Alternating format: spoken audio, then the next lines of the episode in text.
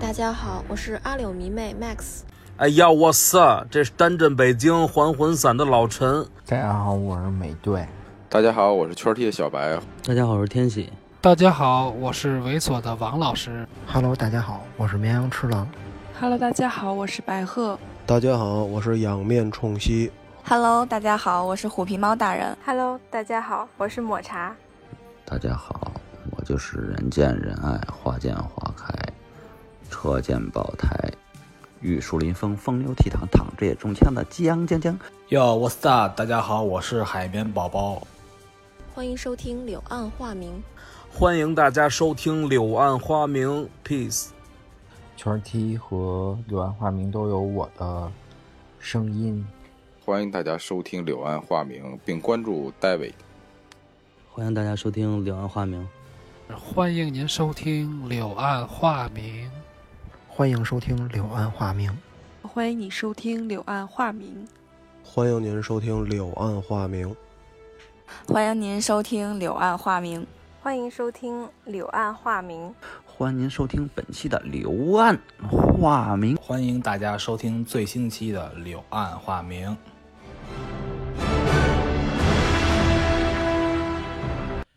Mr. Hunt, your mission, should you choose and to accept it?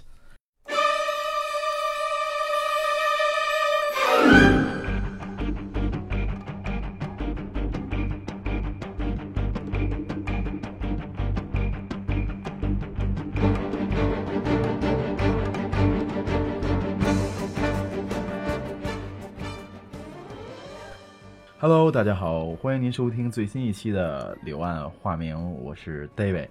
前面那段英文大家都知道啊，肯定一听完这一段英文，大家都知道我们要聊这个什么电影是最近最火热的一个大片了啊，叫《碟中谍》（Mission Impossible）。然后今天同样呢，我是这个请来了我的两个好伙伴，然后让他们做个自我介绍。Hello，大家好，我是 M 勾。大家好，我是泰戈尔。呃，其实呢，这个这个《碟中谍》呢六呢，其实应该算上之前的，应该是得有二十二年对对对时间了。对，可以说，因为在去五拍完的时候，好像阿汤哥就一直没有再透露六什么时候来。对对，其实他一直还老说，就是想不再演了，想停了。对对对，停了，因为毕竟岁数也跟那儿摆着了。对，而且汤姆·克鲁斯，我觉得他最牛的就是很多的那个。很多戏份都是真拼的，对对对对对对，因为因为好像在拍摄过程中，还有因为受伤还停拍了一段时间，对对，因为他跳楼的那个，没错没错，把把把脚给伤了，对，还停播了呃停拍了一段时间。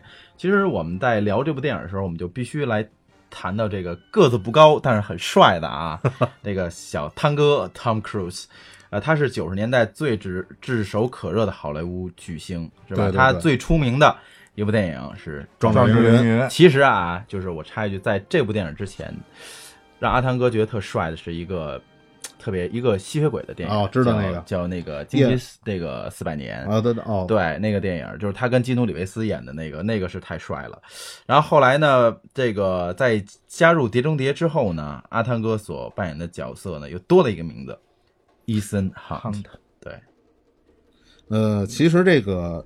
就是《碟中谍》这个电影啊，这个最早，因为就像咱们 David 刚说的，它就是那个 Mission Impossible，对，呃，其实直译应该是不可能完成的任务，对对对。但是为什么叫这《碟中谍》呢？其实这个跟就是各地方翻译不同啊，台湾啊、香港都有自己的翻译，就是你像台湾就直译就是不可能完成任务，然后香港呢就是叫什么职业特工队，到咱中国。翻译说《碟中谍》是什么原因呢？是因为跟第一部有关系。哦、第一部就是讲的，不就是他那个拿那个拿那个光碟？对对对，因为所有人名的都在这张光碟里头，嗯、所以你看，他第一个碟是那个光碟的碟，嗯，第二个碟就是间谍的碟，就是在光盘中的间谍。对 对对，其实这这个名儿，你说呃起的吧，翻译挺好、啊。对，嗯。中文博大精深啊！就这个，其实《Mission Impossible》就是《碟中谍》，这个是派拉蒙影业根据一九六八年美国 CBS 电视台播出的一个同名电视剧改编的啊。对对，它是那个以 CIA 在那个中的有一个 IMF 小组这这些特工为主角，嗯，然后这个风格呢，它像是零零七和这谍影重谍谍影重重这个就是合体，就是首先它跟谍影重重一样的，就是它有一个不变的主角，就是阿汤哥，对，然后呢。呃，这就跟那个《谍影重重》里的那个马特·达蒙，对，他是一样的。如果你说，呃，换了这角色啊，这这片儿可能一般人就不买账了。对，因为深入人心嘛。对对对。然后，但是他那个叙事的风格呢，又像零零七，嗯，就是什么呀？每一部哎有一个新的故事，任务，对，一个虽然说那个人物关系啊什么的有的还有有存在，对，但是就是故事啊都是一个新的，嗯，所以就是。他而且再加上什么呀？他每集还换一导演，对，每集换一个导演，就是因为为什么要换导演呢？就是一定要有拍出不同的风格，对吧？啊，这样的话呢，我们这个给把这些电影给串一下，我们做一个这个小的这个回顾，是吧？其实《碟中谍》可以看作呢是好莱坞系列电影发展的一个典型，并不像《谍影重重》那样本来就是一个从头到尾。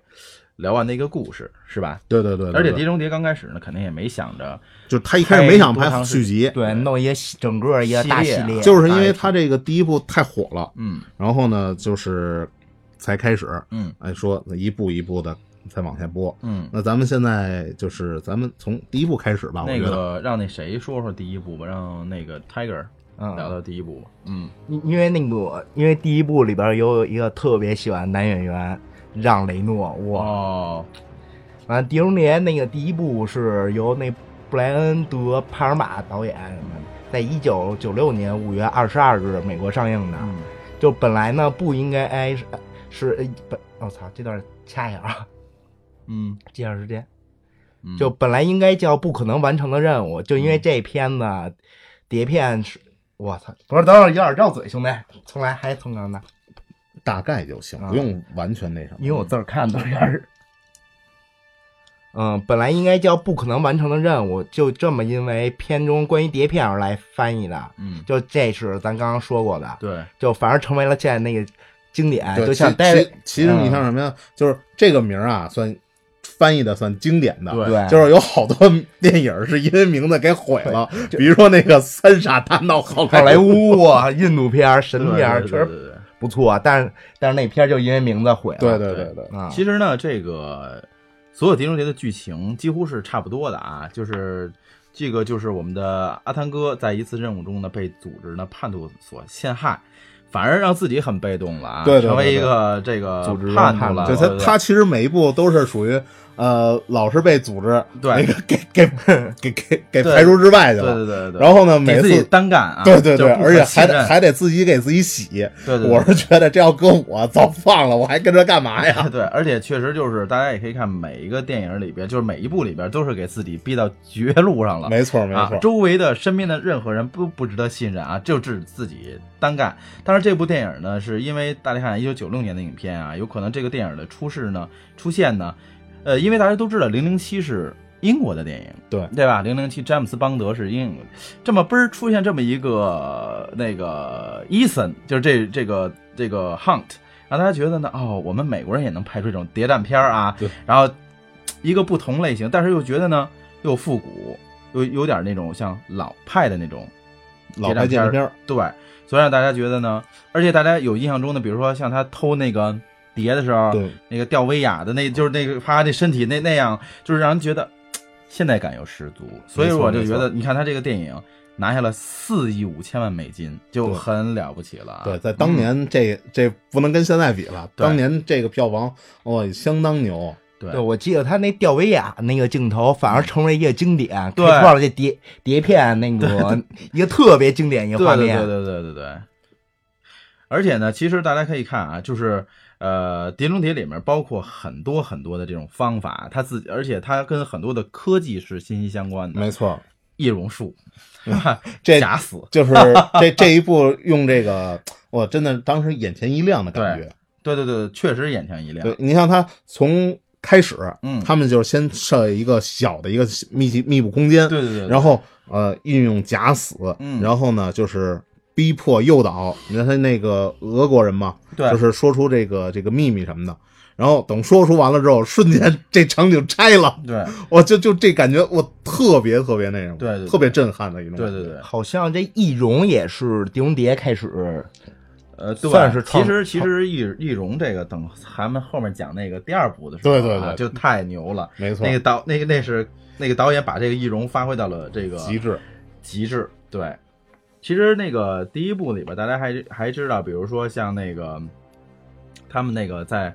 这个火车上是吧？一把这个名单交给了 Max，然后呢，利用那个隧道的干扰信号。对，而且还有还有那个 Loser 用用了一个就是应该是干扰器。对对对，在进入隧道之前先用干扰器。还有一点最重要，无论你是干什么特工的，都得有得力的助手。没错没错，你自己是可能你身手很牛啊，对对对，但是你必须你头脑也很牛，但是你必须得有很多的。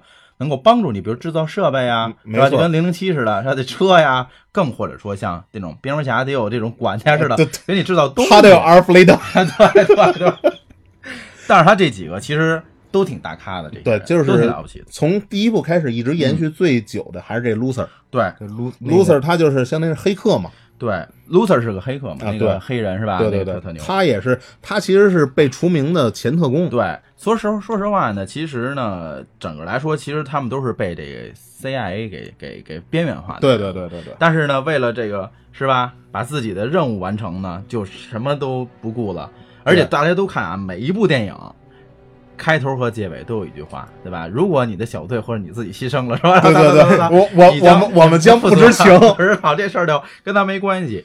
其实这部电影呢，除了这个电影以外呢，主题曲呢是由这个丹尼·埃夫曼配乐，让这个观众呢觉得很刺激。那这一段主旋律就成为《碟中谍》最经典的片头曲了。对对对，嗯，其实大家只要。小故事一结束，然后啪就开始啊，噔噔就开就就进入影片。就咱们一开始的音乐不是也是这个音乐吗？对对对对。其实而且其实就是呃，说到这一部啊，这个第一部，除了说这个易容以外，因为它的易容尤其最经典的是在最结尾，对对，就是那个汤姆克鲁斯 扮演这个吉姆，就是他上司这一段，然后骗那个呃克莱尔那个女的，对，就是就是那一段，哇塞，这是。好像应该是在这里头用的第一次，对，就是他是第一次人让这个易容哇觉得特别一惊艳，对对对对。然后这个它里头还有两个科技，就是这两个科技从始至终一直用着，嗯，一个就是那眼镜，是不是还有一个那口香糖？对对，口香糖也是，就是这两项。呃，一开始是什么呀？他们说就是他们一开始完成的任务就是拿这眼镜去那个。去照相，嗯，然后想录下那个人偷那个碟片的这个过程，嗯，这是这个能录像这么一个功能，嗯，然后这个还有一个就是那个口香糖，嗯，口香糖是在一开始的时候救了阿汤哥，嗯，就是他被那个 CIA 认为是叛徒嘛，嗯，然后他瞬间拿这个就把那个鱼鱼缸给炸碎了，嗯，然后他逃了，然后到结尾也是他拿着这个这口香糖把这个让雷诺开那直升机一炸，没错。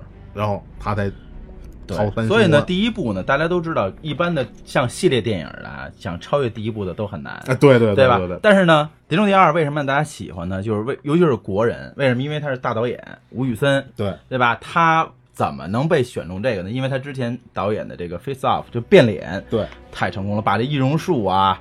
就是因为他在那个变脸里头，易容术就用的很充分。对对，尼古拉斯凯奇和 John Taylor w a t 就是他们俩两个大影帝演的那个。但是大家知道这个，就是其实《碟中谍》就是这么说吧，别说《碟中谍》了，只要有吴宇森的电影。必然会有慢镜头，对，有变脸。最牛逼的什么？一定要鸽子的存在。对对对对对，就是他那个特有张力啊！就在那个鸽子这儿，一突然间鸽子一停下来，叭一飞，当当，那个节奏感。对对，他一定要这感觉。对对对对对，就是他在这《碟中谍二》里头，他也就是把他这些所有的元素，所有元素都搁进去了。对。而且《碟中谍》刚开始那个爬山那一段啊，那个实在太经典了。我倒着拍摄，就那种倒挂着，那个臂力得多强。对，而且这个当时阿汤哥也是绝对不让用任何的替身。对，那个完全风险的，而且那还是还是徒手的无徒手没保护真拍呀。而且我觉得阿汤哥就是那个开头挺帅的哈，戴眼镜，叭，任务结束五秒钟将删除。呃，怎么说呢？这一部的，嗯。就是阿汤哥的形象啊，在整个六部里头是都不同的。对，只有这一部，他特别像是花花公子，对对，就这个形象特别符合，就是过去那种，哎，咱们认为这个男主角啊，就是得这么又坏又花，然后又有型，对。这尤其是那飘逸的长发，对对，然后那戴大墨镜，而且关键是就是说，从这部里边能看出很多港式电影的，没错，追车。绝对是香港式的追车啊，然后互相拿双枪来回打，双枪，对，这都是吴宇森的这个双枪暴力美学，双枪暴力美学，而且包括他还有什么呀？就是他那个打斗的过程中特别像中国的功夫片，对对，就就你完全看不出这是美国片。对，其实这个这个二呢，就是还有一个大亮点呢，就是很多大家都知道这个《碟中谍》这主题曲，大家都知道，但是他这首歌这那个确实被一个美国特别有名的一个乐队叫软饼干编成了。歌变成了一个摇滚曲风的歌曲，非常火，叫《Take a Look Around》，也就是《碟中谍二》的主题曲嘛，对吧？这首歌就是特别特别好听，特别带感，尤其看噔噔噔噔噔，就是那特别带感。其实，呃，其实那个《碟中谍》还有一个问题，就是它有很多，其实这部故事讲的特别简单，就是围绕着一个病毒争夺战。对，而且这个它不像第一部。呃，就是什么呀？第一部吧，你还有一些悬念。嗯，虽然说在那个呃第一部倒数的时候，阿汤哥就是那个跟吉姆对话过程中，他已经能够猜到这个就是谁是这个反派了。对，但是他还是到最后你才知道。嗯，而这一部是直接告诉你，只给，就是告诉你反派是谁。对，而且这个就是它不太像一个谍战片，而是就是纯粹说，如果你换一个，它不是谍中谍，你换一些主角的话，嗯。也成立这片子，对，就是所以就是二让大家感觉呢，就是说纯粹是一个商业片。对对对，而且就是感觉他，而且你大家看他那个豆瓣上的评分，这部电影也不高。对对对，对吧？但是说票房高，对票房高，因为就是就是可能会外国人更欣赏一些中国这种传统，就是这种经典的美学，认为跟美式方式排的不一样嘛。对对对，对吧？新颖对他们来说，对，而且确实是那那那个片子里边把变脸就发挥到极致了，用用了 变来变去，变了变，对，用了五回，这个就是他这个易容，而且就是呃。最让大家啊，其实一直诟病，就是觉得最不合理的，也恰恰是最后那一次，嗯，就是呃，他反派反派那个二把手那块儿，就是这个阿汤哥哪有那么短的时间就给给对方，对，先给先得给对方换了，然后给自己再换了，对对对对，这这这个太不容易了。先不说说那个他哪有时间做这个，他可以提前先做好，这我觉得不是难事儿。但关键是，他能有那么长时间，就是瞬间给人换了这个，嗯，这实在太不容易了。嗯，当然这就是电影嘛，咱咱就是主角光环，让他就得怎么发生，而且也是这一幕成为了一个非常经典的。后来很多的电影也都效仿这这一点。嗯，然后呢，顺着时间轴来说呢，我们就聊到了第三部啊，由这个。这个艾布拉姆斯导演的，一九九六年，呃，一二零零六年五月五号上映的。这部《碟中谍》，可以算是《碟中谍》影史以来非常不成功的一部。对，因为它本身呢，就是换了两回导演，之前对对对，这这个这个片子就就本来拍的就一波三折，对。然后选的这个导演呢，他是之前那个因为什么出名啊？双面间谍嘛。对，双面间谍，而且这是一个电视剧，他从来没拍过这个长片嗯。就是这是他的第一次尝试，嗯，然后就是他这里头吧，运用了好多都是他曾经这些，呃，算是他双面女间谍里头用过的东西。这东西都不能算是那个直接，只能说照搬过来。说实话，如果是这么拍的话，其实这部电影差点就把这系列给毁了。对，而且就是。我是相当于真正看着这一部才知道的《碟中谍》，一开始这头两部我都没看过，先看的这一部，我就当时就觉得啊，这片子好无趣。对对对，这也是说上来就把反派给你了。对，虽然说那个就是内部的间谍，你到后来哎才知道，但是就是感觉并没有那么出彩儿。嗯，就是还是那个大 boss，你还是上来就知道了。对。所以呢，就是说呢，这部电影呢，但是其实确实是拍的，呃，这个非常一般。对对对，而且他还有很多，除了抄他自己的以外，还有包括那个抄成龙大哥的，就那跳楼那哈儿。完了，这个还有一些呃滴一滴血，嗯，很多镜头都是直接拿别人的生搬硬凑出来这么一部。反正看这部的时候，我是睡着了。嗯，而且这个。怎么说呢？这一部吧，唯独有一点好，嗯，就是什么呀？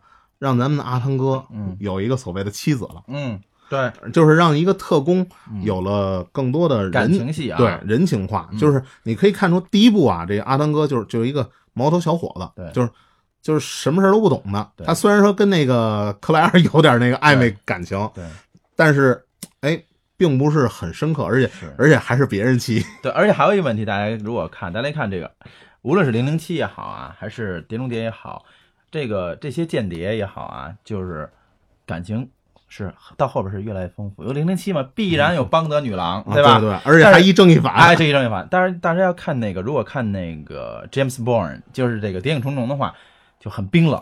他的 demo 那就是纯杀手啊，纯所以这个是这个感觉，可能是让觉得这部电影比较让大家比较喜欢的一个原因吧。那个 James Bond 真是纯杀手级别的那种。然后其实所以说这他这个咱们呢阿汤哥是这两种结合结合体，就是第二部呢也是风流，对，但是到了这第三部，哎，他想稳定下来了，嗯。有了这种就是纯粹的就是爱情感情观对，而且包括到后来的第四部、第五部的这些，嗯，都跟这个妻子有一些关系。是的，所以呢，就是因为这部电影的这个失败呢，其实《碟中谍》呢，这个也很久一直都在停着啊，都没在拍，直到是哎咱们插一个外话，嗯，就是什么呀？本来其实这个呃，就是第三部里头嗯。还有一个哦小事儿，对小事儿。就是什么呀？就是那个阿汤哥那个徒弟，嗯。就一开始那个寡姐。不是不是就是那里头没寡姐，他要那个本来要用寡姐，对，结果呢是因为寡姐在那个逃逃出出克隆岛啊失败了啊，然后就没用她这。边很可惜，对对对对对，要不然咱们可能在早这点搞在复联之前认识寡姐、啊，对对对对对，呃，然后呢，其实呢，确实是《碟中谍三》呢给《碟中谍》这个系列的口碑造成了很大的影响，所以这个电影一直搁浅了五年，五年呢，对对所以才出了第四部。大导演阿布拉德·伯德大导演接管了《碟中谍四》。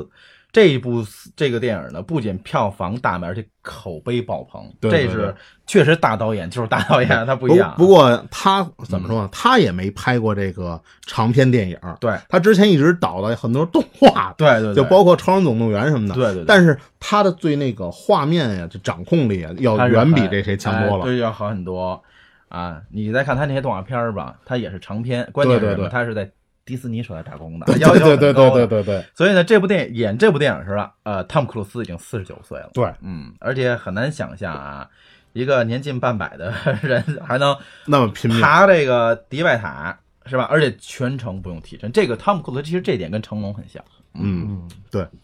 然后这个怎么说呢？他拍这个爬迪拜塔，嗯，就花了好几个月时间，专门去学这个攀攀爬。对，嗯。然后对，就是呃，整个这个过程中，反正我看这个镜头啊，呃，是觉得特别震撼，呃。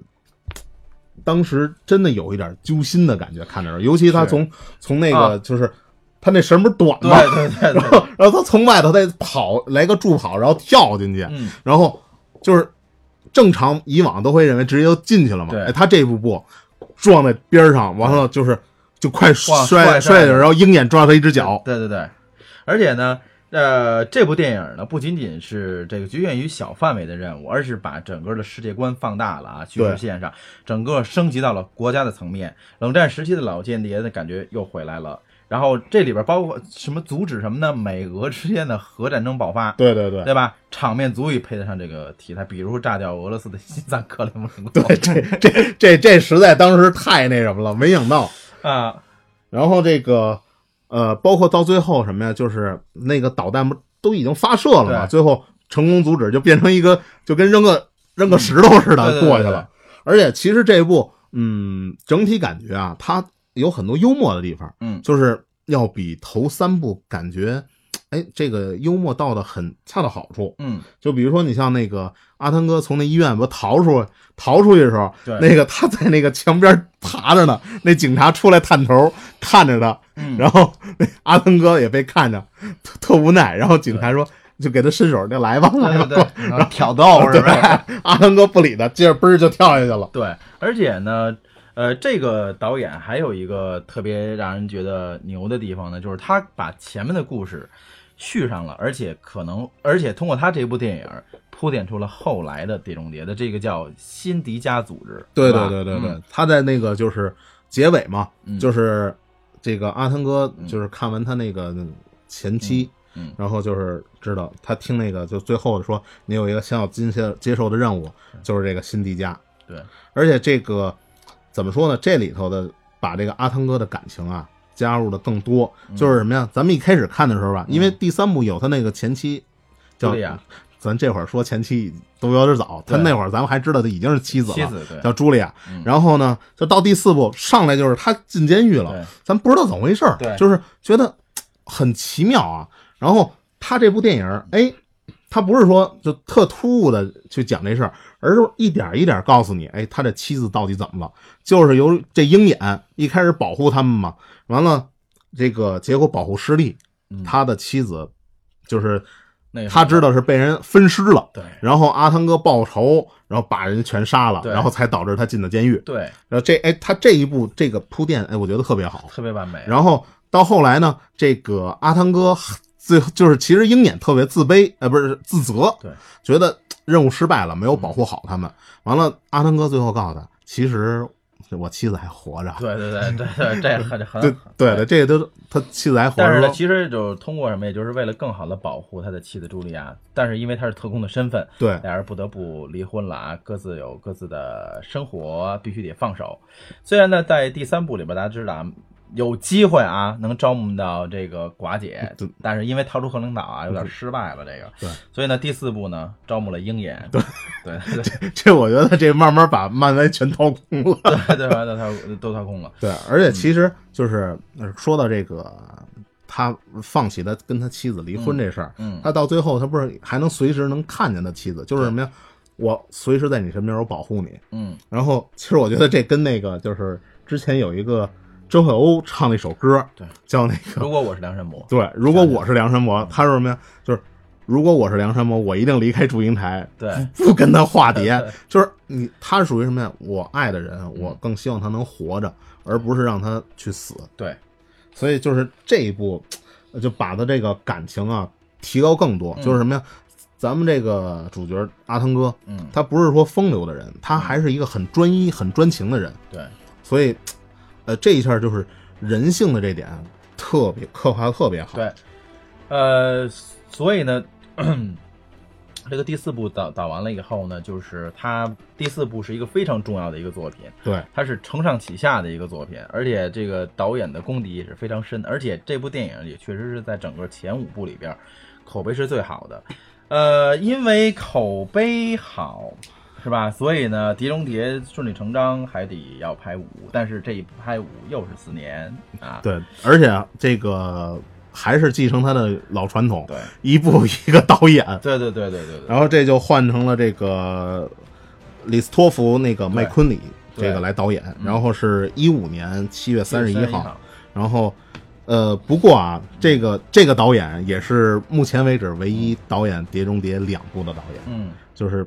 包括咱们现在正上映的六，对，这个他这个《碟中谍》系列的这个导演，就是 一开始他就把这个所有人的胃口吊得特别高，嗯，因为什么呀？就是阿汤哥有一场那个就是追逐飞机的那个，啊、对，就是爬上那高速飞机，对对对对，就是他这一部啊，他他就光这一个镜头，他们拍了八遍，而且你想一千五百米的高空。飞机这外壳上悬挂，让阿汤哥悬挂二十分钟。对，这个而且它跟飞机之间就一个特别细的那种钢丝，就是连接着嘛。就是其实真的还是玩命。对，确实玩命。嗯、对，这个呃，只有然后通过后期才把这钢丝去掉。去掉但咱们看见的是什么没有保护过的，但其实还是还是有这个保护的。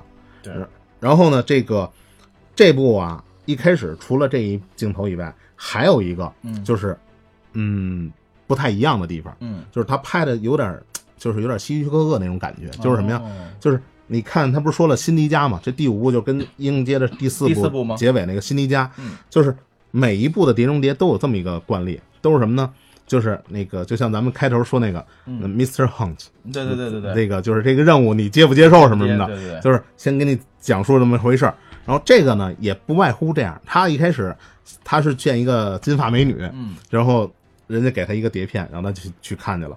结果辛迪加呢，这个组织其实早就已经渗透到他这儿了，反其道而行之，跟你说，那个说完这些之后，然后他说：“我知道你会接受这个任务的，对。然后因为我就是辛迪加。”对对。然后那个各各种的说，然后一下就给他在一个密室里头喷烟，就给他喷晕了。对，而且上来就先死了一个漂亮的小美女，小美女，这个空气员啊，对对对。对，然后这个就反正这一点上来就先有别于头几部，嗯，然后这一部戏里头呢，还有一个镜头是什么呀？阿汤哥就是下水下去给那个就是班级啊，对，换那个换那个资料片，对对对对他才能顺利通过。对，就是应该是让他憋三分钟，然后当时他都憋过劲儿去了嘛。哎呦而且就是其实为了这一部戏，当时阿汤哥也特别训练这个水水下水下这个训练对，然后他当时能够做到憋六分钟。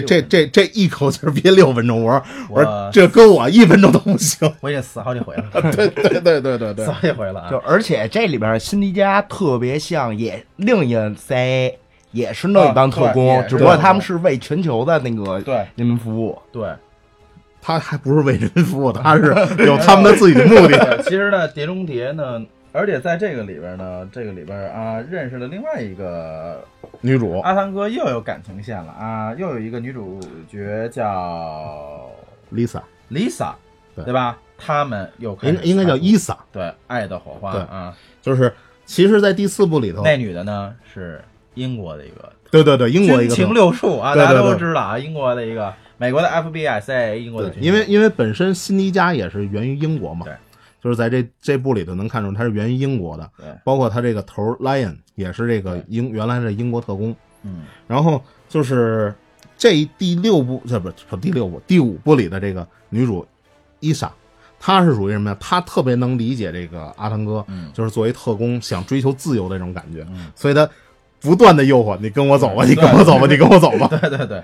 所以呢，就是到了第五部的这个完了以后呢，大家其实当时汤姆克鲁斯有表示，就因为他自己年龄大了嘛，对对对就是他在拍这像这样的动作电影，他慎重去考虑，但是他还是拍了，开工了。但是大家就是他开工以后，就是刚开始呢，在这个因为美国都有这种 TV 版的预告嘛，是吧？对，先行犯了只有几十秒的一个小预告，但是换这儿来没几天就传来了。这个电影停拍是因为汤姆·克鲁斯在做一个跳楼的动作的时候把脚受伤了，给受伤了，而且伤得很重。对对对，所以就是我们就觉得呢，像真的啊，我不是说批判一些什么东西，像这种替身啊，咱们中国这种替身呐、小鲜肉什么的，不是说因为你长得好啊，你就能成为一线演员，你要有实力。对汤姆·克鲁斯可不光是因为帅，他长得也呃不光是帅，他他他也能力也行啊，对吧？对对确实苦，而且人家确实知道为了目的，我我比如说像阿姆沟刚才说的，我有水下的这个，我就要学潜水，对我有什么我学什么，对吧？我为了什么？真实的这个电影更真实，所以到第六部上映的时候呢，可以说是史上除了第第一部一部以外呼声最高的，对豆瓣是八点三分，对对对对，是吧？这这应该是，其实第一部都没他高，对。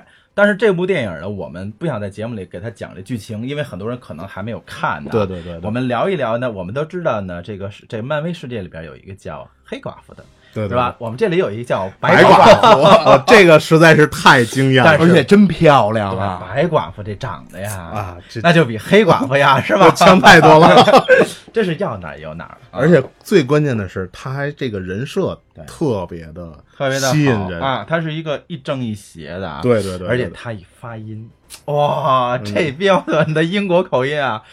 而且真是就是怎么说呢？因为我我们今天去看那个这个影片的时候，就是他因为刚开始他们是，呃，哎，大家发现一点了吗？就是这里边有一中国人。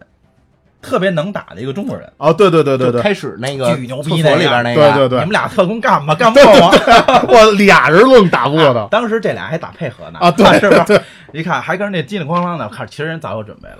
但是这里边呢，确实啊，我们当时阿木哥说了，我们请了寡呃小要请寡姐没来，对啊，漫威的鹰眼来了，哎，这次我再搬一 DC 的人，对对对对，我把这个大超 对把，但是。恰恰相反，大超演的并不是一个好人，对对吧？就是因为我们不能过多的剧透嘛，对嗯吧？只能说大超这个演的也是很棒的啊，也是很很敬业的，尤其是在最后那段打戏也是非常不错的。对，然后但是借用那个影片里阿汤哥说的一句话：“早知当初我不救你了。而且最逗的，哎，而且我觉得最特特别有意思一什么事儿啊？他们刚开始跳伞啊，对跳伞太他妈逗了，跳完伞，后来其实阿汤哥告诉他你不要跳，对对对因为天气原因你不要跳。对，哇，这哥们儿牛啊，啊我得跳，砰下去了，啊，下去不是被雷给击着了。他那个氧气瓶好像掉了，后来阿汤哥把他那个给他了，一醒一醒来，那哥们儿说：“哎，你你没氧气瓶了。我觉得这个挺搞，而且大家如果特认真看的话啊，我觉得阿汤哥不会是阿汤哥，这里边不光有 DC 的人，真的还有漫威的人。大家看看那个演那个黑人的女特工啊，那就是黑豹的母亲。如果大家看啊，觉得就是演黑豹那母亲，那个那女的，对吧？在黑豹里边大家见见过她是吧？所以我觉得这部电影是也可以叫《碟中谍之漫威大战 DC》，也挺反正也挺有意思。而且这部电影里边呢。呃，交代了很多，比如说他这个离婚的妻子，对吧？就这里头女人特别多，对，女人特别多。就在这部真的是对，属于我跟头看了一样啊啊。其实你别说，就是他喜欢的那个英国那特工伊莎伊莎嗯也挺漂亮的，这几个哪不漂亮？身手也很矫健，对对吧？对对对，而且我觉得他们之间有很多特有幽默的对话，尤其他有那个开摩托杀那个，是不是？然后他们那个哥们就说：“不不，他是他是要杀我，他要杀我。” 而且其实什么呀？这个呃，这个咱们这儿看的啊，内陆拍的，嗯删了一段什么呀？嗯删了一段这个阿汤哥跟那伊萨的接吻，嗯删了一段这个。嗯但是在电影里头呢，唯独能看见就是白寡妇强吻阿汤哥。对，而且咱们还能看什么呢？其实这些电影呢，可能会在以后的导演剪辑版或者蓝光加强版里边，对能看到这能看到些剪切的镜头啊。而且确实，我们看的里边呢，有就是说这部电影呢，就是它为什么叫这个 fall out，就是崩塌呢？这翻译成就是他很多之前的设定全否了，对吧？嗯对他想达到的目的全被人一步一步揭穿，对是吧？到后来，要不是他们又把易容术演了一遍，对对对，对，其实但是说实话，那大超反应也快。这一部其实有很多也是致敬第一部，我觉得，对就包括那个封闭空间，就嗯骗那个就是制造那个核弹，对对对对那那炸弹的那个，对那个太经典了啊，那这是还主播呢对对嗯，这个是第一部，嗯，这个致敬，然后嗯。到结尾这个易容也是一个致敬，因为嗯。其实你看从第几从四第二部，嗯，呃，第二部的这个易容啊，不是那种骗，就是。嗯。呃，怎么说呢？只有到最终的那个才才有那种感觉，是。而从三四五都没有，就是加入这些易容的感觉了。没错。而且这部电影给大家一个什么，就是更加真实的 Hunt，就是说他在并不是一个神人，对对吧？他也会有这个非常难受的时候，孤掌难鸣的时候，因为他那时候不知道谁到底是真。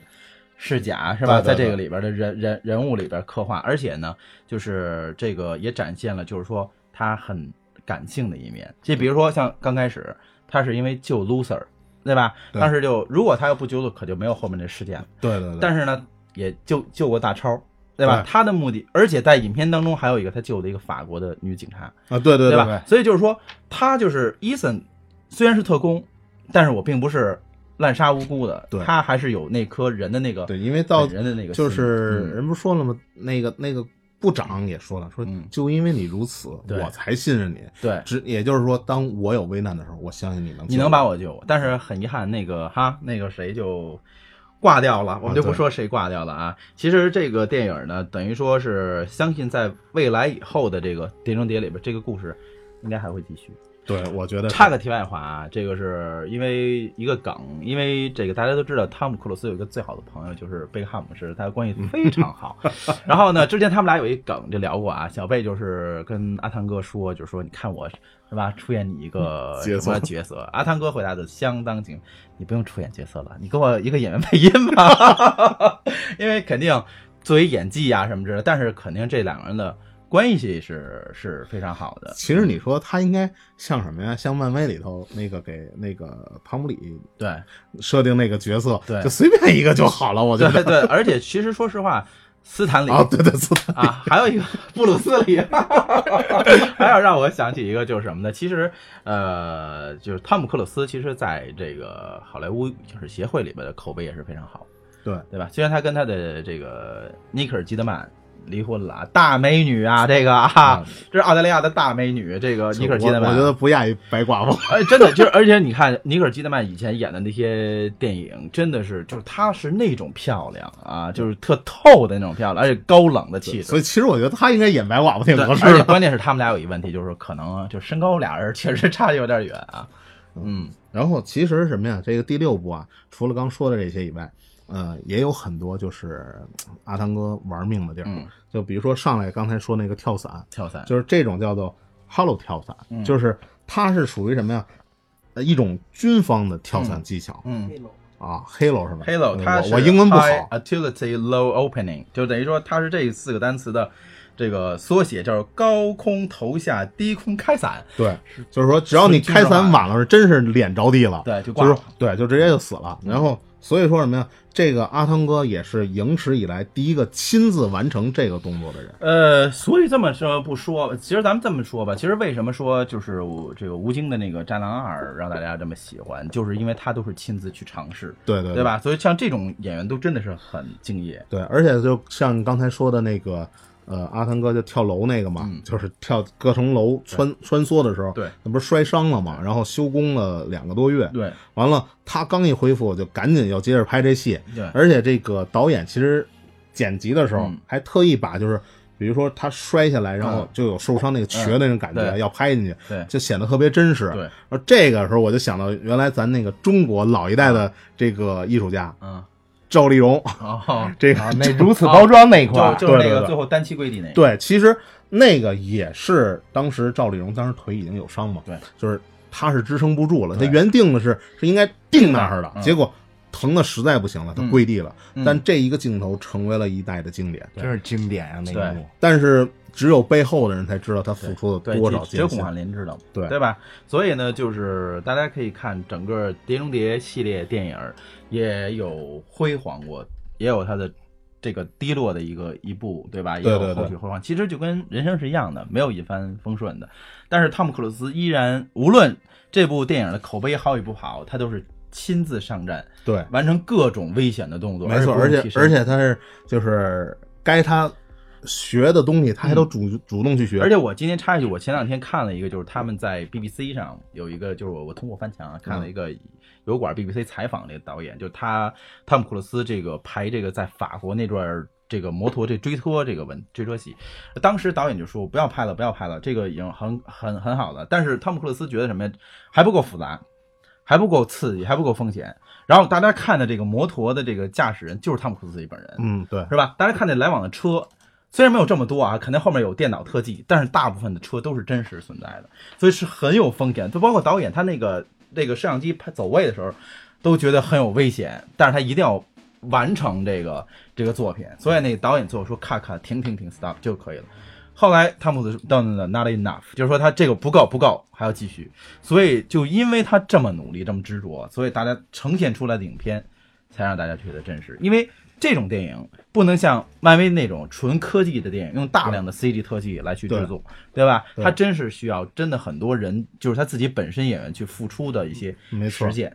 对，就是怎么说呢？他要拼命啊，这真是玩命啊！这个呃，这就说到咱国内的很多小鲜肉，他们真的是。要有的学呀，就是动不动你就替身，动不动就这个，你没有自己亲自完成什么。对，就包括他们那种真人秀里头，都还嘴上说啊，我要学习老一辈艺术家什么的。哦，那我想说，学习老一辈艺术家，那你先真的吃苦。对，这苦他们不一定吃得了。对，看成龙到现在一身伤。对，就是真的就是，嗯，大家认为他们有高收入。有钱对吧？他们确实这种影影星全是拿这个生命拼出来的，这个是吧？对。而且大家也知道，汤姆克鲁斯是好莱坞这个大道上流星的演员，对吧？汤姆克鲁斯。而且这也是好莱坞不像中国，就是什么呀？你这小鲜肉有有小鲜肉，这个就有什么所谓的收视率？对。那美国人不是这样，就是你这不好，我就不看，就不买你账。无论你是谁，对，啊、无论你是谁，你你再火，你这咱这么说啊，你让 Justin Bieber 来演个电影，可能美国就扑街了啊！这电影为什么？因为你根本就不是这块料、啊。对对对，无论你是不是当红的，没错，对吧？而且大家看，有歌歌歌唱家，比如说像歌手成为这个能演好电影的，只能说像 Eminem 这种，他本来演的就是地下音乐，所以他能特别融合。还有那谁，还有那个惠尼休斯顿。对，他本身演的就是自己，他也只有这一部，对对对，出了这一部太美了，对，太美了。所以呢，就是我们节目最后呢，我们希望这个岁月静好，汤姆克鲁斯呢保持更好的身体，为我们带来更加精彩的《碟中谍》系列。当然，《碟中谍》肯定没有完，对吧？大家看这个，这肯定还会再继续。对，因为其实本来第四部引来的鹰眼啊，是是接替汤阿汤哥的角色，对对对。但是后来发现不行，还得是。他来演。对，说到鹰眼呢，多插一句啊，就是鹰眼和这个美队和钢铁侠一样，他们也将在《第复仇者》呃不联盟四以后离开整个漫威宇宙。所以呢，就是我们也感谢这些是吧，给大家给我们带来精彩演出的这些。但是啊，他们离开，但是漫威并没有完，对吧？对对对他们肯定会找一个新的起始点，对吧？会来做下一步的链接。呃，最后呢，因为我们时间的关系呢，我们这个来回忆这个这个《碟中谍》系列呢，这个节目就到这里。啊，最后呢，我们感谢喜马拉雅啊，因为我们的节目是喜马拉雅特约播出啊。然后最后一句啊，电影的原话：Mission accomplished，任务结束了。好，感谢大家的收听，让我们下期再见，再见。